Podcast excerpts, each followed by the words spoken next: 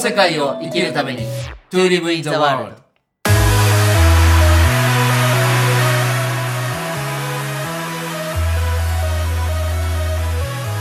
大ちゃんこんにちは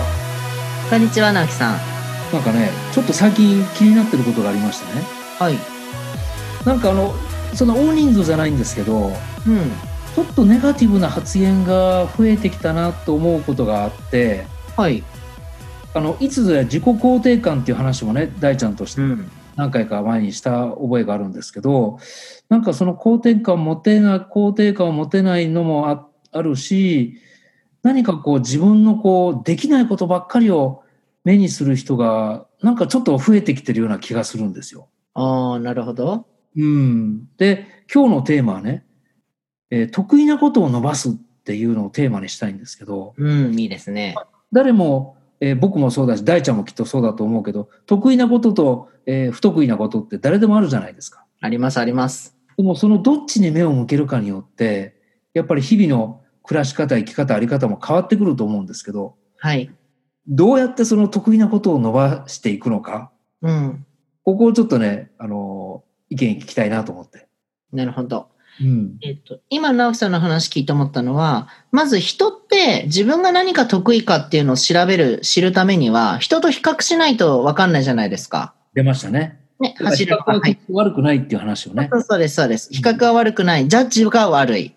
足が速い遅いは別にさらそれだけなのに、速いからいいとか悪いから遅いからダメってジャッジをする。っはていういところがあるから、まず自分の得意を知るためには、周りの人と自分をちゃんと比べる、ジャッジせずにっていうとこ大事じゃないですか。はいでその上で自分ができること、特になんかこれできちゃうなっていうこととか、あ、これ得意なんだって初めてそこで気づくと思うんです。はいで、私いつも言うのは、自分が得意だと思うこととかできるって思うことがね、誰のためにその力を生かすのかが定まると、さらに磨かれるよって話をするんですよ。ね、よくおっしゃいますよね。うん。うんなんか自分の得意を見るっていうのは、誰のためにその得意を伸ばすのかをぜひね、セットで考えてみてほしいんですね。例えばなんか、うんパンを作るのが得意だなって気づいたとしたら、はいじゃあそれが万人受けするパンを作ってる人と、うんなんかこう、小麦アレルギーの子たちが食べれるパンを作る人ってやっぱり全然方向性変わるし、ありますよね。うんなんかおじいちゃんおばあちゃんが美味しいって言ってくれるパンと、うん20代の若者が美味しいっていうパンってきっと違うし、はい。うん。サラリーマンがほ美味しいっていうパンと、セレブが好きなパンって違うと思うし、はい。やっぱりその自分の得意を誰のために使うのか、自分の才能やギフトを誰のために使うのかが定まると、さらにその得意が伸びていくと思うんです。いみんなね、意外とそれしないんですよね。おーなんかなんとなく得意で終わっちゃうみたいな。ちょっと今の大ちゃんの話でもうちょっと突っ込んで聞きたいんですけど、はい。今それはある種、ある種得意が自分で分かってる人は、いわば誰のためにっていうのができると思うんですけど、はい。そもそも何が得意か分かんないっていう人はどうしたらいいんですかね。逆でもいいですよ。こういう人の力になりたい。その人たちがこれを求めている。だからできるようになる。ああ、うんそしたらそれがね、得意なことになる可能性もありますもんね。あります、あります。うんこれね、どっちでもいいんです。鶏卵だと思ってるので。あーあの、大ちゃんがやってるね、アクセスリーディングもそうですけど、あの、たまに10代の子が今、ポンと来ましたとか、たまに高校生が来ましたっていうのが、ね、大ちゃんから聞いてるんですけうど、ん。こういう人たち、まあ、いろんな多分話を大ちゃんにしてくると思うんですけど、はい。まだ未知数なものがいっぱいあるじゃないですか、10代って。はいそういう時になんかこう、なんか事例としてこういうことがあったみたいな話がもしあれば、聞いてみたいんですけど。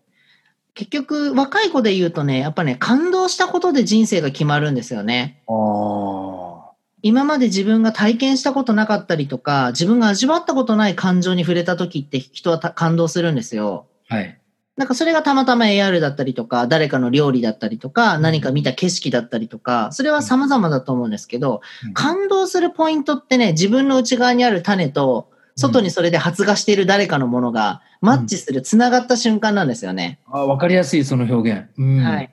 だからこうね、感動ポイントを探すとね、得意ポイントも見つかる可能性がありますね。ああ、その感動っていうのはワクワクっていう言葉と置き換えてもいいかもワしクれない。ワクでもいいです。多分ね、その感情が動くって書いて感動なので、ワクワク系で動く人もいれば、静かにふつふつと感動する人もいるだろうし、あうんこうね、いろんなパターンがあると思いますね。うん。なるほど、なるほど。うんまあ、最近あの、無感動の人もね、 結構、ああ。無感動の人はね、実は感情が滞ってんじゃなくて、体が滞ってるんだと思います。ああ、なるほどね。うん。これはちょっと余談だけど、そういう方やっぱ体を動かした方がいいのかしら。いいです、いいです、いいですあ。あ、うんなるほどね。運動して運気高めてからじゃないと感情は動かないので、うん。そう。やっぱね、感情が動かないって人は、ご飯が悪かったり、うん。ねライフスタイルとか生活の様式が悪かったりしてる。日光浴びてないとか、同じ姿勢でずっといるとか。まあでもそれあんはまり。確かに体とも直結してるもんね。してます、してます。うん。なんかね、感情、感動できないなとか、最近なんか心がう豊かじゃないなっていう人はね、運動した方が早いですね。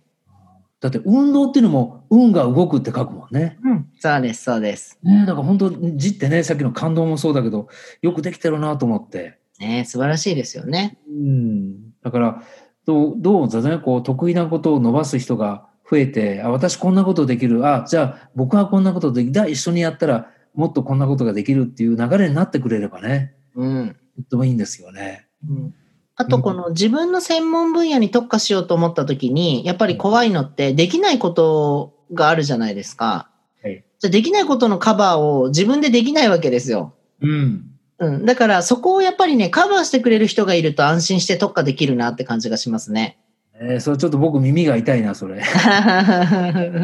そうですよね。あのーこれは身内話だからいいんですけど、私この間ちょっとね、身内に怒られたんですよ。あ、本当にそうそう、久しぶりにちょっとね、怒られたなと思って。私ね、忘れっぽいんです、すごく。あまあ僕もそうだけど、大ちゃんもそうなんだ。そうなんです。あのね、同時にやっぱいろんなことやってるから、はいこうね、忘れちゃうんですよね、言ったこと。うんで私はもう事前に言ってて、私は忘れっぽいから、どうしてもこういろんなこと同時に考えて、ポンポンポンポン展開を早いし、変更も早いけど、どうしても忘れちゃうことがあるからごめんねって伝えてってるんですけど、あまりになんか回数が重なっちゃったみたいでう、ん大ちゃんなんかもう忘れすぎて私たちのこと全然大事にしてないじゃんみたいな、今日は言わせてもらうわよって仲間に言われて、はあ、ごめんみたいな、そんなつもりなかったのにって。えで、多分ね、普通のチームだったらその後ギクシャクしたりとか、ーもう大ちゃんダメだよねとか、逆に会いすぎちゃった大ちゃんに、うわ、どうしよう、私このチームに居づらいとかなりそうじゃないですか、一般的に言うと。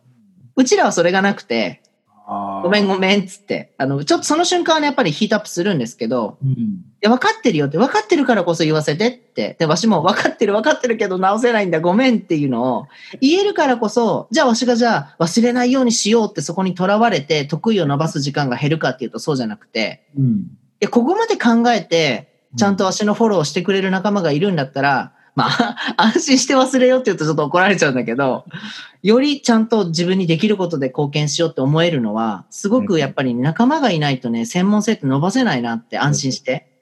えうん、ー思いままあす、ね。仲間だからこそ、そこまできっと言えたんでしょうね。うん、そう思います。だからありがたかこっの人たねで勇す。気がいったと思うけど。うん、うん。ああ、大ちゃんでもそんなことあるんだね。あります、あります。ものです から。あそいや、なんもうかね、逆にこう、自分の得意とか専門っていうものに関しては、どんなアイディアとか考え方まあも。僕はね、やっぱり、僕も大ちゃんとちょっと似てて、やっぱいろんなことを同時にやりたがるので、うん。やっぱり器用貧乏って、もっと若い頃からね、なんか器用貧乏だよねって言われたこともあるんですけど、でもやっぱりね、あの、編集っていうのは本作りだけじゃなくて、やっぱり集めて編んで、それを皆さんに提示するってことは、まあ一つの僕の得意なとこかなっていうのが、もうだからここに来てですよね。だから若い時なんか全然わかんないから。うん。だけど、やっぱ振り返ってみたら、ちょうどね、先月56歳になったけど、やっぱ、あ好きなことだけやってきたなって、やらせていただける人生だ、だまあ、まだまだ続くんですけど、うん。そこはね、すごくやっぱ感謝していて、うん。やっぱりそれをこうやり続けられるっていうのも一つ得意なとこかもしれないし。うん。そう、うん続けられることって実は得意なことですよね。そうですようんね。続けられないことを続けようとしても難しいですもんね。うん。だから本当ね、もう今6月入りましたけど、5月のこう最後の1週間はね、本当にいろんな気づきがありました。ほ何があったってわけじゃないんだけど、まあ今度またちょっと会った時に話しますけど、ちょっとある、あ、大きなことがあったんだ。そうそうそう、大きなことがあってう。、はい。それはね、ちょっとあの、まだこの、この世界のこのオンエアでは言えないんですけど、 楽しみにしてます、またう。んオフレコで後で。はね、あのありがたいなって、それが起きたことがすごくありがたくて、まあ、ここからどうなっていくかわかんないんですけど、ちょっと一つギアが入りましたよね。うん。うん、でまあそれはその得意なことっていうかやっぱりそれと触れ合うことができたっていうのもある意味こう得意というか、うん。うん、ありがたいことだしやっぱりそれをあやってもいいかもなって思える自分がいるっていうのもなんかすごくちょっと得意っていうのとは違うかもしれないけど。でもね、聞いてて思ったのがまず2つあって、なんか人って何かを失敗したり、すごいいい経験をした時に、とか辛い経験をした時に、クソっと思ってそれをバネに頑張ることで実は才能が開花するっていうパターンと、はい、普通に好きで痛みとか何もなくただコツコツ丁寧に積み上げていくっていうルートがなんか大きく2つある気がしてて、なるほどなるほなんかね、自分がどっち路線かっていうのを知っとくといいかもしれない。今のシーズン的にもいいんですよ。ど。おわしはどっちかっていうと、結構ね、大ちゃんっていろいろやってるねって言われながらも、実は持続継続維持、コツコツ丁寧に積み上げるっていうのがすごい得意だから、ーやれてきたんですよね。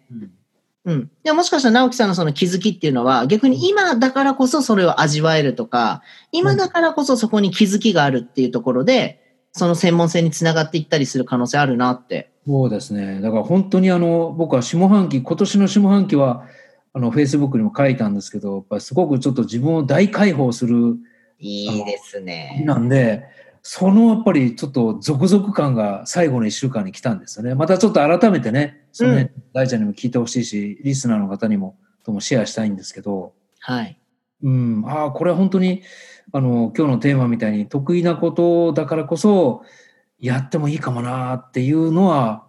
ちょっと最近思ったことですよね。うん。あでと一逆に個、もう、うん、あの、できないことは、もうできませんっていうのは、これ大ちゃんと知り合ってから言えるようになってきた自分がいるっていうのも大きいです。とってもいい。あのね、なんていうかな。やることやってないのに、できませんっていう人は、私ね、やりなよって言うんですよ。うん。でも、やることやってて、専門的な方にもっとフォーカスした方がいいのに余計なことやってる人には、 そろそろやめなよって。